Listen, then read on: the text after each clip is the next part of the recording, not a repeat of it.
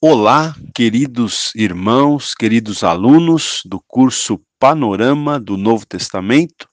É o pastor Ronaldo Guedes Bezerra, da Igreja Evangélica Avivamento Bíblico no Tucuruvi, quem está falando. E esta é a nossa aula número 29 do nosso curso de Novo Testamento e nós vamos então com a permissão de Deus, dar continuidade hoje aos nossos estudos no livro de Romanos, ok? Então, na aula passada, como você se lembra, nós é, falamos sobre a primeira parte da epístola de Paulo aos Romanos, é, intitulada de O Problema do Ser Humano. Então, a gente viu ali que o problema do ser humano é o pecado, não é? Então, capítulo 1 de Romanos, Paulo argumenta que o gentio é pecador, né? O, o, o gentio, ou seja, o não judeu é pecador. No capítulo 2, Paulo argumenta que o judeu também é pecador. E no capítulo 3, principalmente na primeira parte dele, Paulo vai não é, é dizer que, portanto, todos pecaram, né? Gentios, judeus, enfim, todos os seres humanos são pecadores. Então, esse é o problema do ser humano, esse é o problema da humanidade. No, na segunda parte do livro é, aos Romanos, Paulo vai falar então agora sobre a solução, tá? Então, hoje nós vamos é, tentar abordar aqui a segunda parte do capítulo 3, o capítulo 4 e também o capítulo 5, ok? Alguns comentaristas é, colocam o capítulo 5 também dentro dessa segunda parte do livro, né, ou da carta de Paulo aos Romanos. Muito bem, gente, então nós vamos é, aqui para o capítulo 3, a partir do versículo 21, ok? É, antes de ler esse trecho aqui ainda, eu quero ler aqui alguns comentários, né? É, por exemplo, alguns comentários que eu, que eu tenho aqui anotados, né, de, de estudos que eu já, já fiz nesse livro, de aulas que eu já dei. Então, é, diz aqui o seguinte, que este trecho agora que nós vamos, que nós vamos ler, do versículo 21 até o, o versículo 31 do capítulo 3, este trecho ele é considerado por alguns como o próprio coração do livro de Romanos, tá? Então, esse trecho que a gente vai ler agora, ele é considerado como coração do livro de Romanos. Por quê? Porque o apóstolo Paulo, ele acabou de dar a má notícia, né? Ou seja, qual é a má notícia? Que todos os homens são pecadores, que ninguém jamais viveu ou viverá conforme os padrões de Deus. Ninguém jamais conseguiu viver e nem jamais conseguirá, conseguirá viver conforme os padrões de Deus por seus próprios méritos, por seu próprio desempenho pessoal. Ninguém jamais conseguirá atingir esse padrão. Né? Então, essa é, vamos dizer assim, a má notícia. Agora, a partir de agora, a partir desse momento aqui na epístola, é como se Paulo deixasse de ser o promotor que acusa e passa a ser o advogado de defesa. Né? Lembra-se que eu falei que a carta de Paulo aos Romanos ela tem muito essa linguagem jurídica, né? Essa, essa linguagem é, enfim, do, do, meio jurídico, né? É, então, é, esse comentário que eu acabei de ler para vocês diz o seguinte: que a partir desse momento é como se Paulo deixasse de ser o promotor que acusa, até agora o próprio Paulo foi uma espécie de promotor, né, que acusou o homem de ser pecador. Então agora ele deixa de ser esse promotor que acusa e passa a ser o advogado que defende, vamos dizer assim, né? E é, se você é, tiver com a sua Bíblia, você pode notar que o versículo 21 começa com a seguinte expressão: mas agora, não é? Veja que, é, como a gente terminou a aula passada, o, o, versículo, o versículo 20 do capítulo 3 diz que ninguém será justificado diante de Deus por obras da lei. Né? Ninguém será justificado, será aceito, será declarado justo, será salvo né, diante de Deus pelo cumprimento das obras da lei. Isso é o que termina dizendo aqui o versículo 20, né? O, é, o que termina dizendo essa primeira parte do capítulo 3. A segunda parte começa, no entanto, assim: Mas agora. Então veja que tem um mas aqui, né? Tem uma conjunção adversativa aqui, né?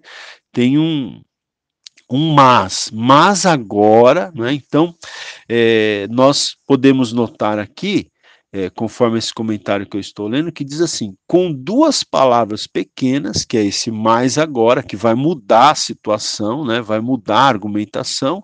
Então, Paulo muda tudo, passando para um clima de vida, de alegria e de esperança. Se até a, a, se até a primeira parte do capítulo 3, o quadro que Paulo pintou foi um quadro triste, um quadro sombrio, a partir de agora, né, ele muda tudo, ele passa para um clima de vida, de alegria e de esperança.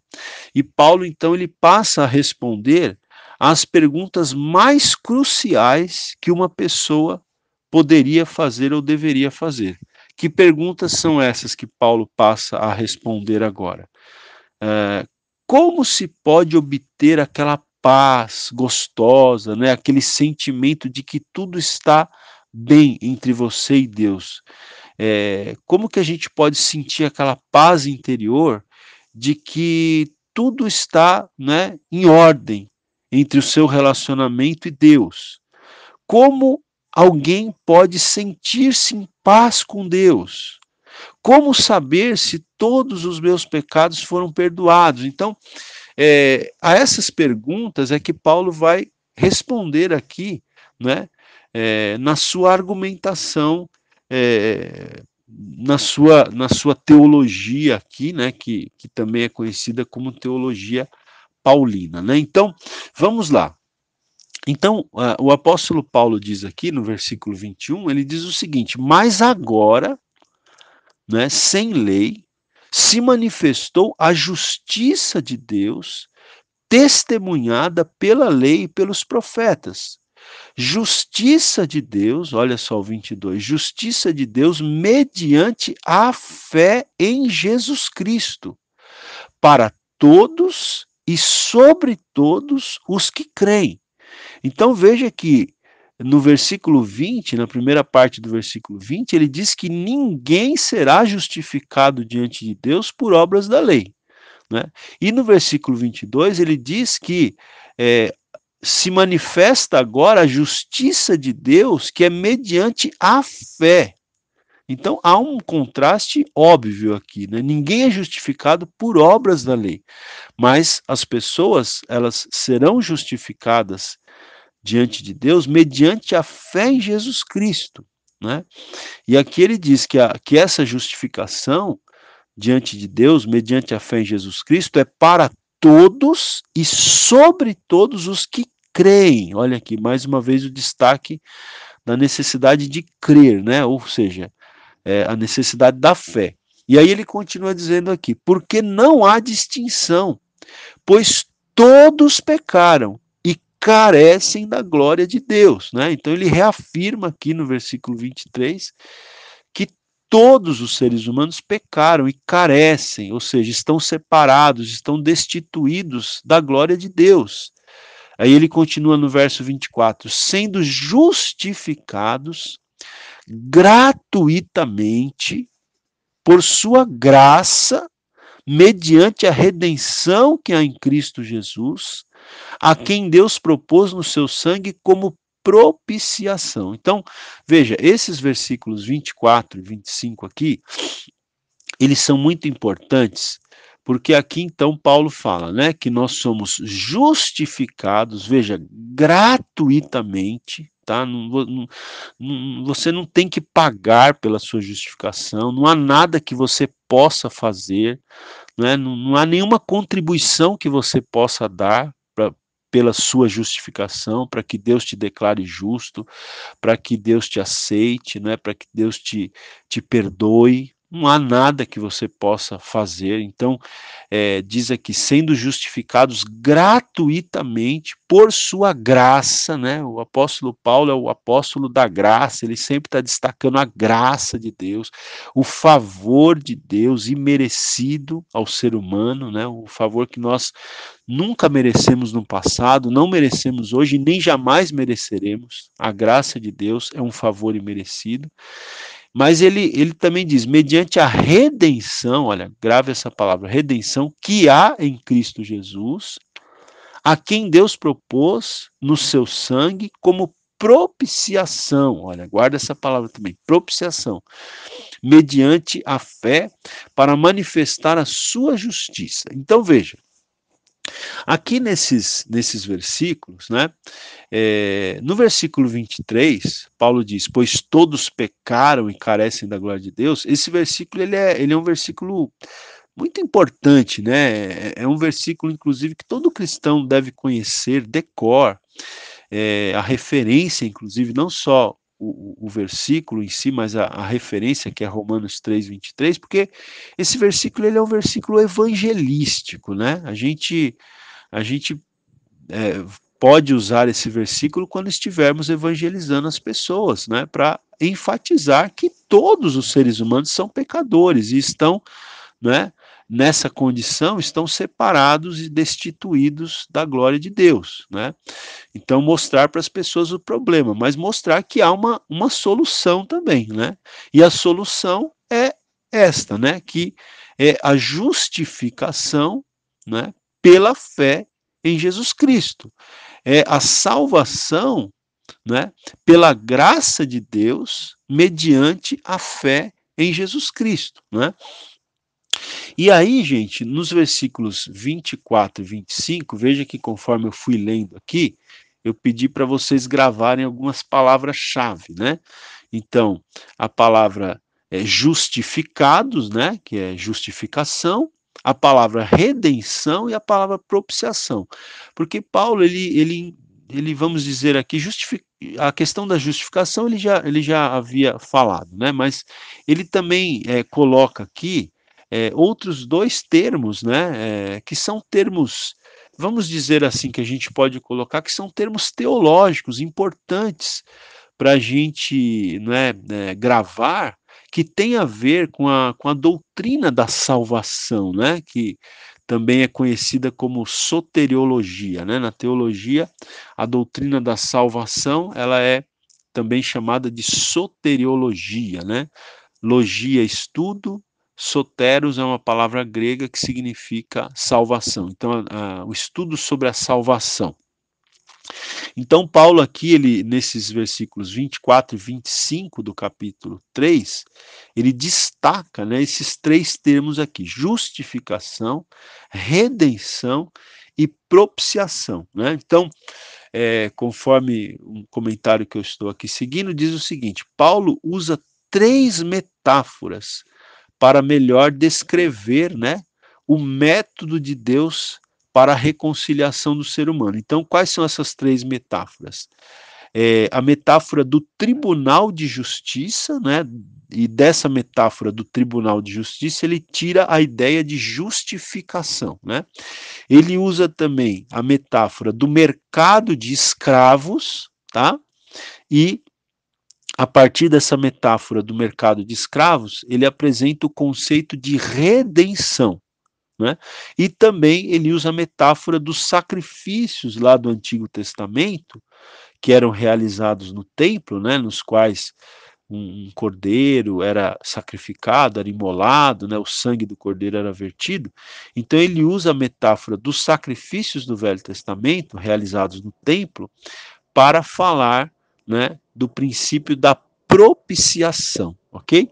Então, justificação, redenção e propiciação, né? Então, queridos, é isso, né? Veja que é, para a gente fazer um estudo assim bem aprofundado mesmo do livro de Romanos, a gente precisaria de muito tempo, porque Romanos é um livro importantíssimo, né, da Bíblia, é um livro muito profundo. Mas aqui a gente está fazendo apenas um panorama, né? Então não dá assim para a gente se apro se, se aprofundar nos detalhes. Quando eu estou preparando a aula aqui, eu fico em conflito, porque eu fico vendo o tanto de coisas que a gente teria que falar, mas infelizmente não temos tempo para.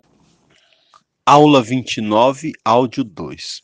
Muito bem, eu quero então aqui é, trazer uma rápida definição de cada um desses termos, né, que Paulo usa aqui nos versículos 24 e 25 do capítulo 3. Então, o termo justificação, a gente já falou né, um pouco sobre esse termo, mas justificação, vamos aprofundar um pouco mais aqui, é um ato judicial declarando uma pessoa justa é o veredito final. Então, aqui é a linguagem do tribunal, é a linguagem né, é, jurídica.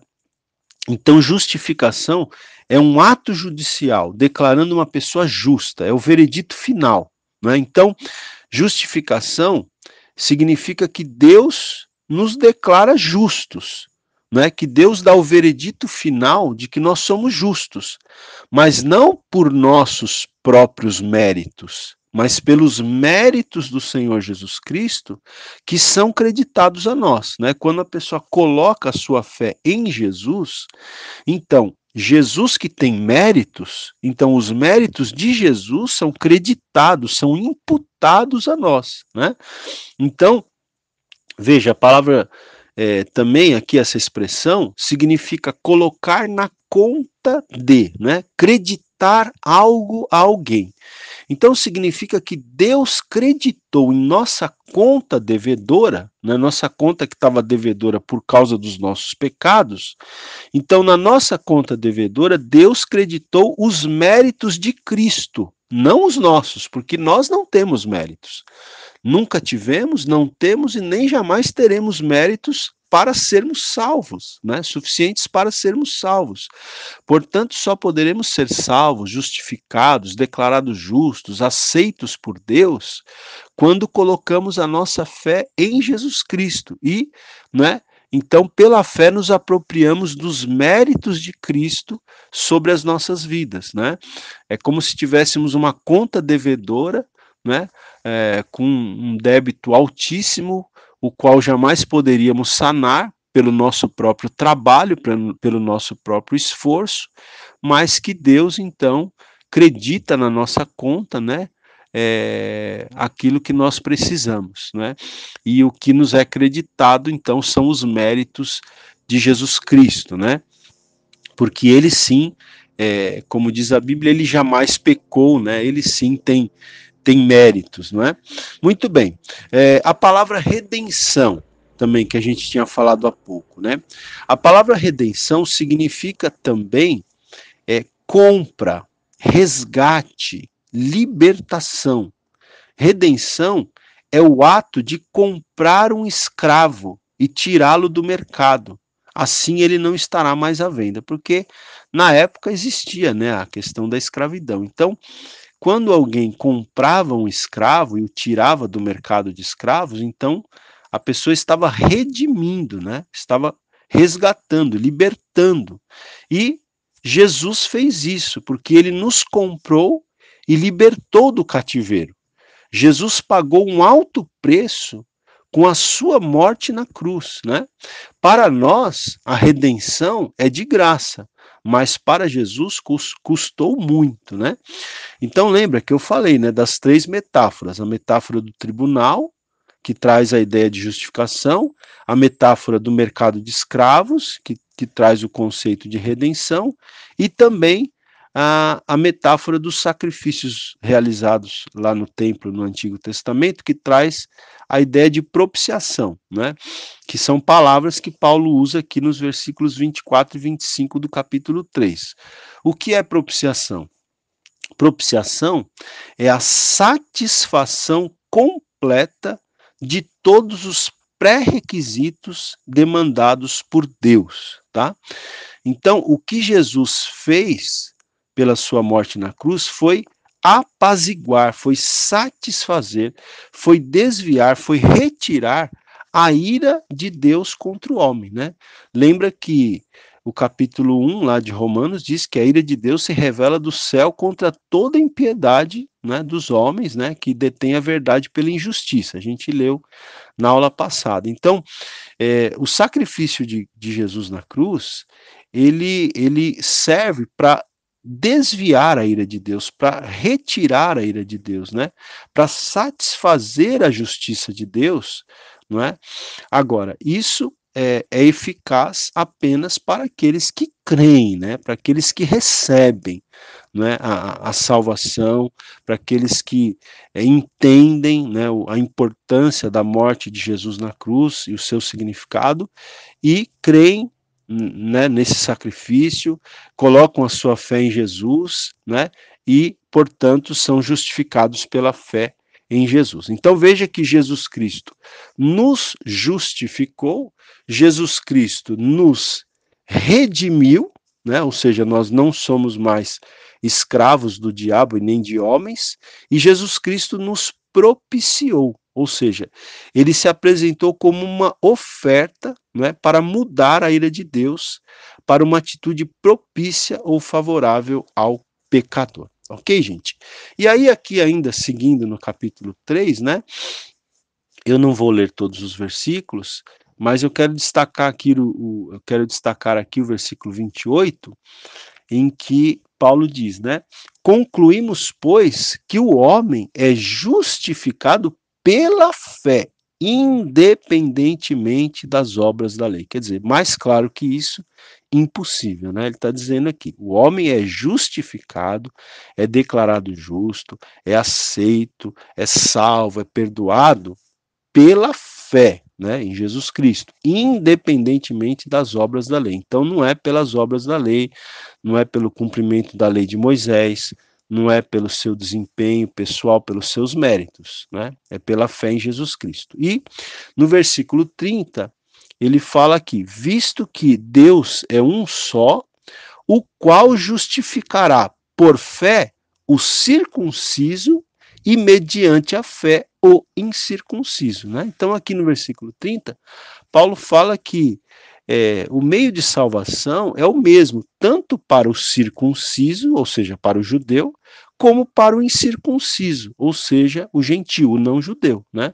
Se o, o judeu ou o não judeu almejarem a salvação que Deus pode dar, é, o caminho é o mesmo, é colocando a fé, a sua fé no Senhor Jesus Cristo e recebendo né, a salvação pela graça de Deus, ok? Muito bem, vamos seguir aqui então adiante. Gente, no capítulo 4, o capítulo 4 também ele é um capítulo é, bastante interessante, né? Porque aqui o apóstolo Paulo ele vai é, ele vai até, vamos dizer assim, exemplificar, né, de maneira, de maneira prática, usando alguns exemplos, né, alguns exemplos específicos para mostrar e argumentar, então, que a justificação diante de Deus, né, que a justificação, que a aceitação do ser humano diante de Deus não é por obras, mas pela fé. Né?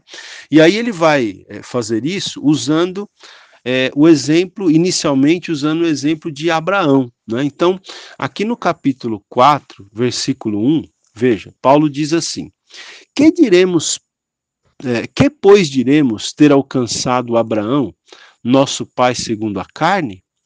Porque se Abraão foi justificado por obras, tem de que se gloriar, porém não diante de Deus. Né? Ele está dizendo aqui: se Abraão foi justificado por obras, ele tem de que se gloriar, porém não diante de Deus. Mas no versículo 3 ele diz: Pois que diz a Escritura? Abraão creu em Deus e isso lhe foi imputado para a justiça. Né? Então, na verdade, o que Paulo está dizendo aqui para a gente é que Abraão ele não foi justificado pelas obras. Né? Porque é, eu, eu gosto muito desse texto aqui, porque eu vejo que é, o Espírito Santo ele revela para Paulo, né? ele, ele, ele trabalha no, no coração de Paulo, vamos dizer assim, para que o apóstolo Paulo é, enxergue né, esse texto que está lá no livro de Gênesis, porque aqui no versículo 3 ele cita um versículo que está em Gênesis capítulo 15, versículo 6. Né? Então, Paulo enxerga esse versículo ali em Gênesis e ele percebe um princípio, né? Ali já estabelecido em Gênesis, e ele argumenta em cima desse princípio, né? Porque ele cita lá Gênesis 15, 6, que diz o quê? Que Abraão creu em Deus. Então, crer em Deus tem a ver com o quê? Com fé, não é isso? Então ele diz, é, ele cita o texto que diz que Abraão creu em Deus e isso lhe foi imputado para a justiça, né? O fato de Abraão ter acreditado, ter crido, ter tido fé, foi isso que fez com que a justiça de Deus fosse imputada, fosse creditada à vida de Abraão. Então, não foi por obras, né? Paulo está aqui é, destacando que não foi por obras que Abraão foi justificado. Então, veja que o que Paulo está dizendo aqui é que antes de a lei ter sido dada, Abraão já havia sido justificado diante de Deus mediante a fé. Né? É, é, é muito interessante você, você é, entender o seguinte: Abraão ele viveu mais de 500 anos antes de a lei de Moisés ter sido dada ao povo de Israel. Olha que coisa impressionante, gente. Abraão viveu mais de 500 anos antes, porque você sabe, né? Abraão gerou Isaac, Isaac gerou Jacó, Jacó gerou 12 filhos, né? Que, que deram origem às 12 tribos de Israel, né? Um dos, um dos 12 filhos de Jacó foi José, que conduziu a família para o Egito, né? ali eles se tornaram escravos, passaram 400 anos como escravos no Egito. Aí depois que nasceu Moisés, e ainda Moisés, né, é, somente aos 80 anos de idade é que ele lidera o povo. Então, assim, facilmente a gente pode dizer, né, com, com segurança, que é, de, de Abraão até Moisés se passaram mais de 500 anos certo? Portanto, veja que o texto bíblico está dizendo para a gente que muito antes, né, porque Deus deu a lei por Moisés, e se Abraão viveu mais de 500 anos antes de Moisés ter nascido, então significa o quê? Que muito antes de Deus ter dado a lei através de Moisés, Abraão já havia sido justificado por Deus pela fé, como o texto está dizendo aqui. Não havia nem lei, né? ainda não havia lei para ele ser justificado pela lei. A lei nem tinha sido dada ainda. Né? E o texto diz então que Abraão ele foi justificado pela fé, não é? Paulo cita um texto do Antigo Testamento para argumentar isso. Então aqui ele está dizendo que Abraão ele não foi justificado pelas obras, tá? E na sequência Paulo ainda cita aqui no próprio capítulo 4 o exemplo de Davi também, né? Ele fala aqui, olha, é, versículo 6. E é assim também que Davi declara ser bem-aventurado o homem a quem Deus atribui justiça independentemente de obras.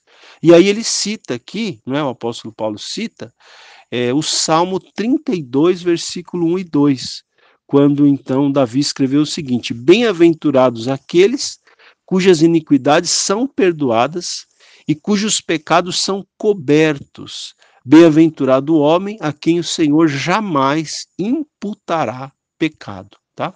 Então veja, gente, é, nós nós podemos observar aqui, né, que Abraão ele não é um exemplo isolado do princípio da justificação pela fé. Né? Você veja que Paulo começa o capítulo 4 argumentando que Abraão foi justificado pela fé e não pelas obras. Mas, na sequência do capítulo, a gente vê que Abraão não é um exemplo isolado do princípio da justificação pela fé. Davi é outro caso do Velho Testamento, né? A gente vê aqui outra pessoa, ou seja, Davi, de cujo pecado não se poderia duvidar. A gente sabe dos pecados que Davi cometeu, que não foram poucos, né, e que foram graves, né? Então a gente vê aqui uma outra pessoa de cujo pecado não se poderia duvidar, que todavia esta pessoa, Davi, recebeu perdão gratuito de Deus e ela é declarada sem culpa diante do tribunal do céu, né? E a base em que foi absolvido Davi foi a seguinte: ele simplesmente reconheceu a sua culpa e recorreu. Aula 29, áudio 3. Então, é, cortou a, a gravação aí no finalzinho, mas eu estava dizendo que a base em que Davi foi absolvido diante de Deus, qual foi? Ele simplesmente reconheceu a sua culpa e recorreu com fé à misericórdia de Deus, né? Então, nós vemos aqui que o apóstolo Paulo, ele usa dois personagens do Antigo Testamento, um que viveu antes de a lei ter sido dada e outro que viveu depois de a lei ter sido dada, né? Então ele usa dois, dois é, personagens do Antigo Testamento para argumentar que a justificação deles, e portanto a nossa e de todos os homens, não se dá por obras, né? Mas se dá pela fé em Jesus Cristo, ok? Mas Paulo aqui ele argumenta, veja, é, inicialmente ele argumenta que Abraão não foi justificado pelas obras.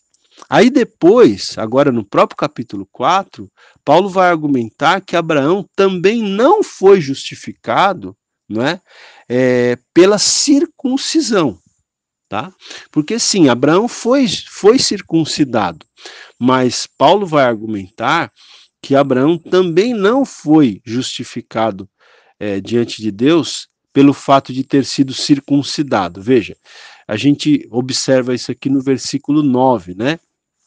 Aqui no finalzinho do versículo 9, o apóstolo Paulo uh, fala o seguinte: Dizemos, a fé foi imputada a Abraão para a justiça.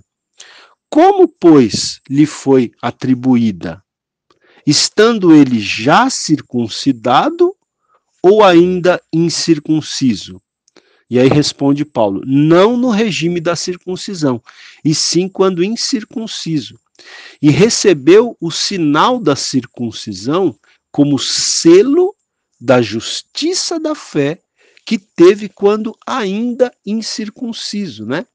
Então veja, gente, é interessante a gente entender o seguinte, que a justificação de Abraão, ela é narrada em Gênesis 15. Lembra que eu falei para vocês né, que o apóstolo Paulo, então, encontrou lá em Gênesis 15, versículo 6, esse, essa preciosidade, né, esse versículo que diz que Abraão creu, teve fé, creu em Deus e isso lhe foi imputado para a justiça. Então, essa frase, né, esse versículo, é, que fala da justificação de Abraão, está narrado em Gênesis 15. E a circuncisão de Abraão só está narrada em Gênesis 17, que é, seria em torno de uns 400, é, desculpa, de uns 14 anos mais tarde, tá? Então, entre Gênesis 15, que fala da justificação de Abraão, né, que ele foi justificado porque ele creu, né? E o tempo que Abraão foi circuncidado se passa mais ou menos uns 14 anos entre o momento que se diz que Abraão foi justificado e o momento que se diz que Abraão foi circuncidado, a gente tem uma diferença aí de 14 anos. A justificação está narrada no capítulo 15, a circuncisão está narrada no capítulo 17 de Gênesis, e tem 14 anos mais ou menos entre um e outro capítulo. Portanto, não era de sua circuncisão que dependia a sua aceitação por Deus. Não era do fato de Abraão ser circuncidado que dependia a aceitação dele diante de Deus. Portanto, Abraão, ele não foi justificado por obras, conforme Paulo argumenta nos versículos de 1 a 3 aqui do capítulo 4, e Abraão também não foi justificado pela circuncisão, como Paulo argumenta aqui, né, é, nos versículos 9, 10 e 11, e até mesmo no versículo 12. E Paulo ainda vai dizer mais: ele vai dizer que Abraão também não foi justificado pela lei. Então preste atenção, olha, é, no capítulo 4, Paulo fala que Abraão não foi justificado por obras, não foi justificado pela circuncisão e não foi justificado pela lei. Veja versículo 13 agora do capítulo 4. Paulo fala: Não foi por intermédio da lei que a Abraão ou a sua descendência coube a promessa de ser herdeiro do mundo, e sim mediante a justiça da fé. Olha aí, tá vendo? Não foi por intermédio da lei, e sim mediante a justiça da fé, não é? A justificação que vem por meio da fé. Então, fica muito claro aqui a argumentação do apóstolo Paulo no capítulo 4, né? Dizendo que Abraão não foi justificado nem por obras, nem pela circuncisão e nem mesmo pela lei, até porque a lei nem tinha sido dada, né? A lei só foi dada por Deus através de Moisés mais de 500 anos depois que Abraão viveu, né? E aí então Paulo é, diz aqui para gente no versículo 16 do capítulo 4, ele diz assim: essa é a razão por que provém da fé para que seja segundo a graça. Né? Então, ele argumenta que Abraão não foi justificado nem por obras, nem pela circuncisão e nem pela lei, mas que Abraão foi justificado diante de Deus, Abraão foi aceito diante de Deus, Abraão foi declarado justo diante de Deus, foi pela fé, para que seja segundo a graça, né? Porque salvação, gente, é graça de Deus. Nós não, não há nada que você e eu possamos fazer para merecer a salvação. Né? Não há nada, não há nada que nós possamos fazer para merecer a salvação. A salvação é uma questão da graça de Deus. Aí depois aqui, é, no, no capítulo 4, nós temos, é, nós temos aqui um texto que eu, que eu gosto muito também, não é que é um texto até assim bem bem devocional, né? Um texto é, que, que é, do qual a gente pode tirar é, alguns princípios práticos, né, para a nossa vida, que está aqui do versículo 17 até o versículo 21. É, porque aqui o apóstolo Paulo, então, ele vai, ele vai se aprofundar para falar da fé, né? Já que o texto bíblico diz que Abraão creu em Deus e isso lhe foi imputado, lhe foi creditado como justiça, então Paulo vai se aprofundar um pouquinho mais nessa fé de Abraão aqui, né? Então ele, ele diz aqui para gente que Abraão ele creu, né? Ele creu em quem? Ele creu no Deus que vivifica os mortos e chama à existência as coisas que não existem. Olha que coisa maravilhosa. Por que, por que, que Abraão creu no Deus que vivifica os mortos? Porque Deus tinha dado uma promessa a Abraão de que ele seria pai de nações, né? Mas só que Abraão não tinha nenhum filho ainda com a sua esposa, com Sara, né? Ele não tinha, porque Deus disse para Abraão que o, é, o filho da promessa seria filho de Sara, da esposa dele, não o filho que ele havia tido com Agar, né, com a escrava. O filho da promessa seria é, um filho nascido de Sara. Mas acontece que Abraão, né, a gente sabe que quando Isaac, né, que é o filho da promessa, nasceu, Abraão já estava com 100 anos de idade. Né? Então, é, um pouco antes de Isaac nascer, Abraão já estava com muita idade. Né? Imagina, né, 98, 99 anos, né? Sara também, uma senhora que a Bíblia diz que já tinha cessado para ela o costume das mulheres, né? Sara nem nem tinha mais ciclo menstrual, né? Então, a gente está diante de um milagre, né? Quando a gente a gente vê na Bíblia aqui, a gente é, percebe o nascimento de Isaac através né, dos seus pais Abraão, um homem de 100 anos, e sua mãe Sara, uma mulher de 90 anos, a gente está diante de um milagre, a gente está diante do sobrenatural. Né?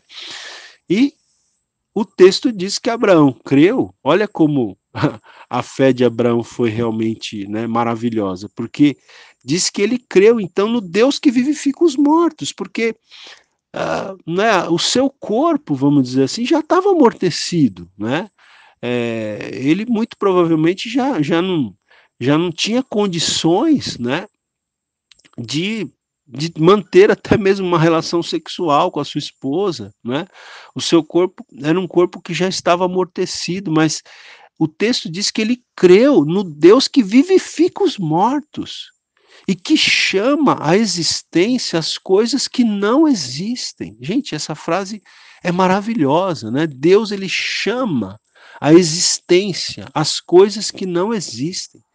Então veja aqui, é, nós somos desafiados, né, a ter fé como Abraão teve, porque se Deus fez uma promessa para a sua vida, se foi Deus que fez uma promessa, se Deus tem uma promessa para a sua vida, não importa o quão improvável seja isso, não importa o quão difícil possa parecer isso, né? Às vezes, se Deus fez a promessa, às vezes a gente a gente olha e fala, meu Deus, mas é, isso é impossível de acontecer, né? Pelos olhos humanos pode ser mesmo impossível, mas não se esqueça que o Deus ao qual você serve é o Deus que vivifica os mortos. É o Deus que chama à existência as coisas que não existem. Deus é poderoso para trazer à existência aquilo que ainda não existe, querido irmão. Esse é o Deus que você e eu servimos. Esse é o Deus que nós servimos, né? E o texto diz aqui no versículo ainda no versículo 18 o seguinte, olha, Abraão esperando contra a esperança. Creu para vir a ser pai de muitas nações, segundo lhe fora dito, assim será a tua descendência. Então, eu acho também fantástico aqui no versículo 18, que diz que Abraão, ele esperou contra a esperança, gente. Isso aqui é fé, né? Fé é você esperar muitas vezes contra a esperança. Mas diz aqui que Abraão, esperando contra a esperança, ele creu, né? E aí o versículo 19 diz: "E sem enfraquecer na fé, embora levasse em conta o seu próprio corpo amortecido, sendo já de 100 anos, e a idade avançada de Sara, ele também levava em conta. Mas diz aqui no versículo 20: ele não duvidou por incredulidade da promessa de Deus, mas pela fé se fortaleceu, dando glória a Deus. Né? Então, olha que coisa maravilhosa. Diz aqui que é, Abraão, embora ele soubesse que o corpo dele já estava amortecido, que a, a, a, esposa dele tinha uma idade avançada, mas que ainda assim ele não enfraqueceu na fé. Ainda assim, ele não duvidou, ainda assim, ele não deu espaço para incredulidade. Pelo contrário, ele creu. E sabe como que ele se fortaleceu? Diz aqui o texto diz que ele se fortaleceu dando glória a Deus. Então, irmãos, como é que nós vamos nos fortalecer na fé para não desacreditar nas promessas de Deus para as nossas vidas, como é que nós vamos nos fortalecer? Nós vamos nos fortalecer dando glória a Deus, irmão. Não é, não é reclamando, não é murmurando, não é lamentando, não é dando espaço para incredulidade que a promessa de Deus vai se cumprir na nossa vida, não é? A promessa de Deus vai se cumprir na nossa vida quando nós nos fortalecemos fazendo o quê? Dando glória a Deus, glorificando a Deus, não é?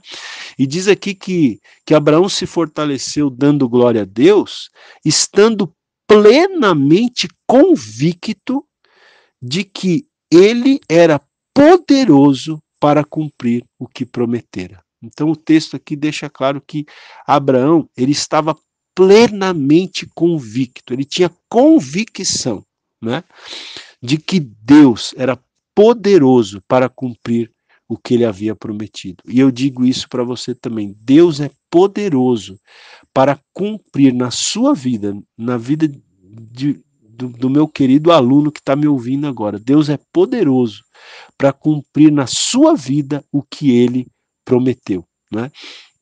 E que nós possamos, né, gente, é, aprender aqui com Abraão, né? Por, por isso que Abra, Abraão é, é chamado de o pai da fé, né? Porque ele teve essa convicção, né? Ele não ele não, não, ele não arredou o pé, né? ele se agarrou a essa convicção, a essa fé de que Deus era poderoso para cumprir aquilo que, que ele havia prometido. Então, meu irmão, por mais impossível que possa parecer, né, é, se Deus te fez uma promessa, se essa promessa é de Deus mesmo, você pode ter certeza que ela vai se cumprir, porque Deus é poderoso. Ele é poderoso para é, chamar à existência coisas que não existem. Ele é poderoso para vivificar mortos. Ele é poderoso para cumprir o que ele prometeu. Ele é poderoso para fazer o que for. Ele é poderoso para abrir a porta que é, for necessária. Aula 29, áudio 4. Muito bem, irmãos. Então veja, é, depois que Paulo é, faz esta bela exposição né, sobre a fé de Abraão, que é, serve tanto para nós, né, para aplicarmos as nossas vidas, então o apóstolo Paulo chega aqui no versículo 22, ele, ele fala o seguinte: pelo que isso, né, ou seja, essa atitude de fé de Abraão, pelo que isso lhe foi também imputado para a justiça. Então veja, mais uma vez Paulo argumentando aqui, né, que a justificação de Abraão se dá pela fé, né, pela atitude de fé que ele teve. E aí o versículo 23 diz assim: E não somente por causa dele está escrito que ele foi levado em conta, mas também por nossa causa, posto que a nós igualmente nos será imputado, a saber, a nós que cremos, né? Ou seja, o que o apóstolo Paulo está dizendo aqui é o seguinte: a afirmação de que a fé que Abraão teve lhe foi imputada para a justiça, não se aplica somente a Abraão.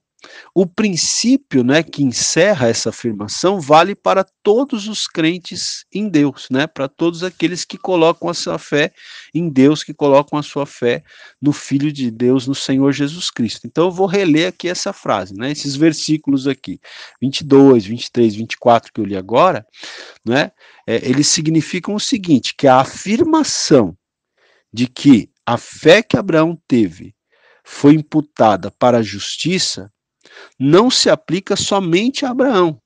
Não é? O princípio de que a justificação se dá por meio da fé, o princípio, esse princípio vale para todos os crentes em Deus, em Jesus Cristo. Vale para mim e vale para você, né? E aí chegamos ao capítulo 5, que começa com um versículo maravilhoso, né?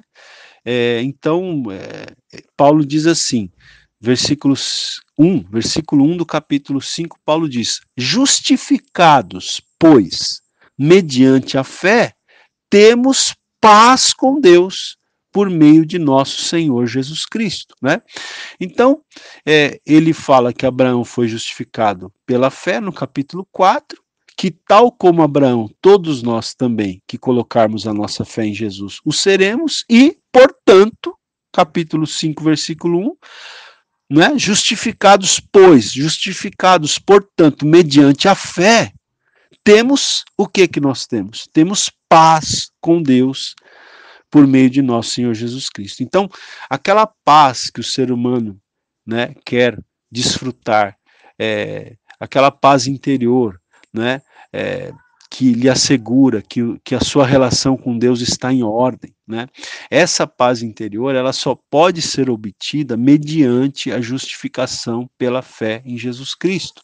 Quando nós então nos apropriamos do fato de que nós somos justificados, nós somos aceitos, nós somos declarados justos, salvos e perdoados por Deus mediante a fé em Jesus, então nós podemos ter paz com Deus. Você pode ter paz, você pode descansar no teu coração sabendo que você está salvo, que você terá a vida eterna, que eh, essa vida eterna, essa salvação não depende dos seus méritos, não depende do seu desempenho. Isso não quer dizer, né, que você não deva buscar viver uma vida de santidade na presença de Deus. Paulo vai falar isso daqui a pouquinho. Na aula que vem a gente vai falar disso.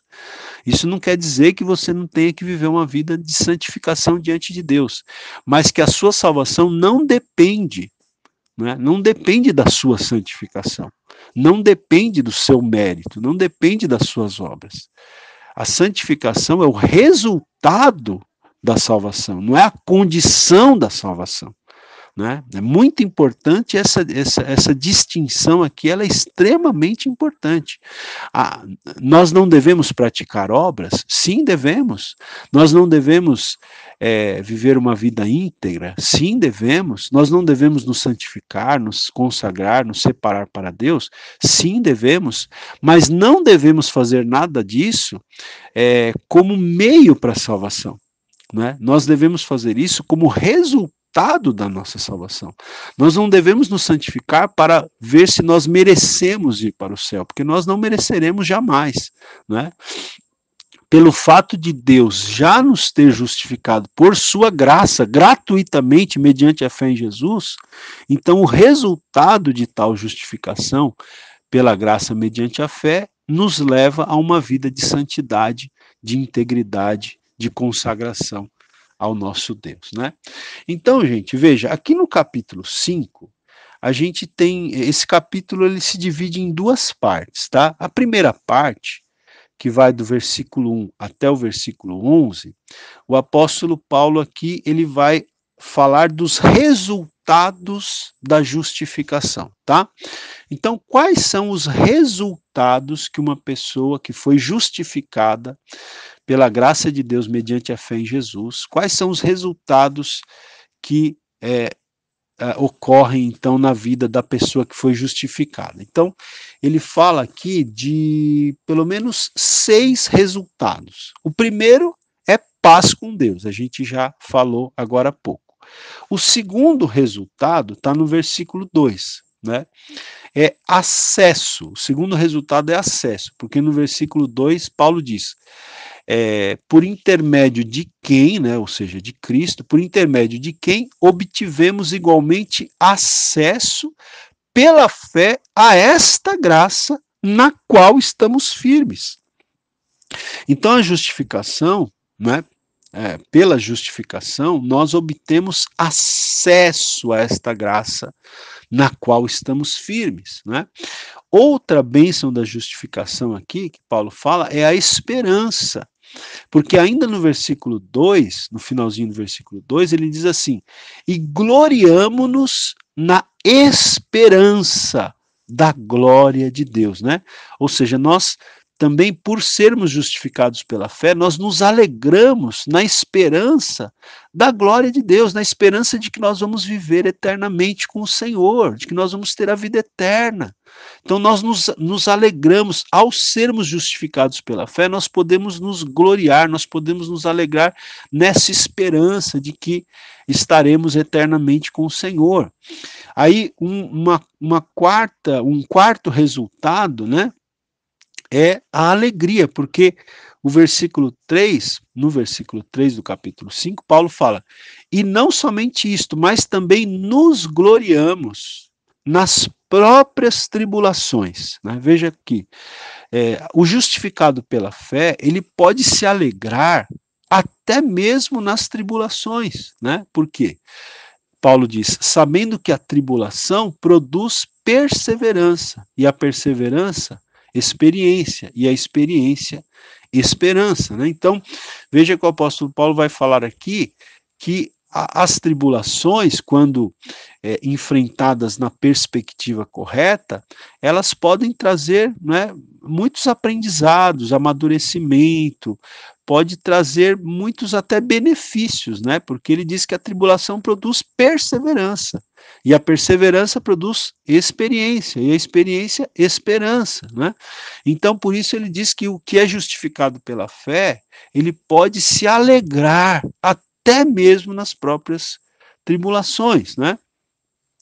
Outro resultado da justificação, outra bênção da justificação é a própria salvação, porque Paulo diz aqui, ainda em Romanos 5, eu vou ler aqui o versículo 8, que é muito conhecido, né? É outro daqueles versículos que a gente precisa decorar, né? Romanos 5:8. Mas Deus prova o seu amor para conosco pelo fato de ter Cristo morrido por nós, sendo nós ainda pecadores. Então Paulo fala que Deus ele provou o seu amor para conosco. Qual foi a maior prova do amor de Deus para com o ser humano? A maior prova do amor de Deus para com o ser humano foi o fato de ter Cristo morrido por nós, sendo nós ainda pecadores, né? Ou seja, quando Cristo morreu por nós, ele não o fez porque tenha previsto algo de bom em nós, né? algum mérito em nós, não. Né? Foi uma prova de amor. A morte de Cristo na cruz do Calvário foi uma prova do amor de Deus para nós, porque Cristo morreu por nós, sendo nós ainda pecadores. E aí o verso 9 diz: Logo, muito mais agora, sendo justificados pelo seu sangue, seremos por ele salvos da ira, né? Então, está falando de salvação aqui. Então, os resultados da justificação, né? A gente já falou paz, né? acesso, esperança, alegria, salvação e um sexto resultado é reconciliação. Porque aqui no versículo 11, Paulo fala: "E não apenas isto, mas também nos gloriamos, nos alegramos em Deus por nosso Senhor Jesus Cristo, por intermédio de quem recebemos agora a reconciliação, né? Então, uma das bênçãos da justificação, um dos resultados da justificação é que nós então quando colocamos a nossa fé em Jesus, não só somos justificados né, diante de Deus, declarados justos, é, aceitos é, diante de Deus, como também somos reconciliados com Deus, né? Porque o ser humano, na condição de, de pecado, ele está ele está longe de Deus, ele está separado de Deus. Lembra que a gente leu Romanos 3, 23? Pois todos pecaram e destituídos estão da glória de Deus. Né? Na condição de pecado, o homem está separado, está, é, está longe de Deus. Né? Por isso que, se você ainda não, não entregou a sua vida ao Senhor Jesus, você deve fazer isso. Né? Se você ainda não colocou a sua fé em Jesus, coloque a sua fé em Jesus. Não confie em você. Não, não, não, não venha com essa história, né? Ah, mas eu não, nunca matei, nunca roubei, eu não fumo, eu não bebo. Porque se você vai por esse caminho aí, você está confiando em você. Você está confiando nas suas obras, nos seus méritos. Você não pode confiar nos seus méritos, você não pode confiar nas suas, nas suas obras. Esquece isso. Você não tem méritos jamais terá. Coloque a sua fé em Jesus, para que os méritos de Jesus sejam creditados à sua vida. Ok, queridos?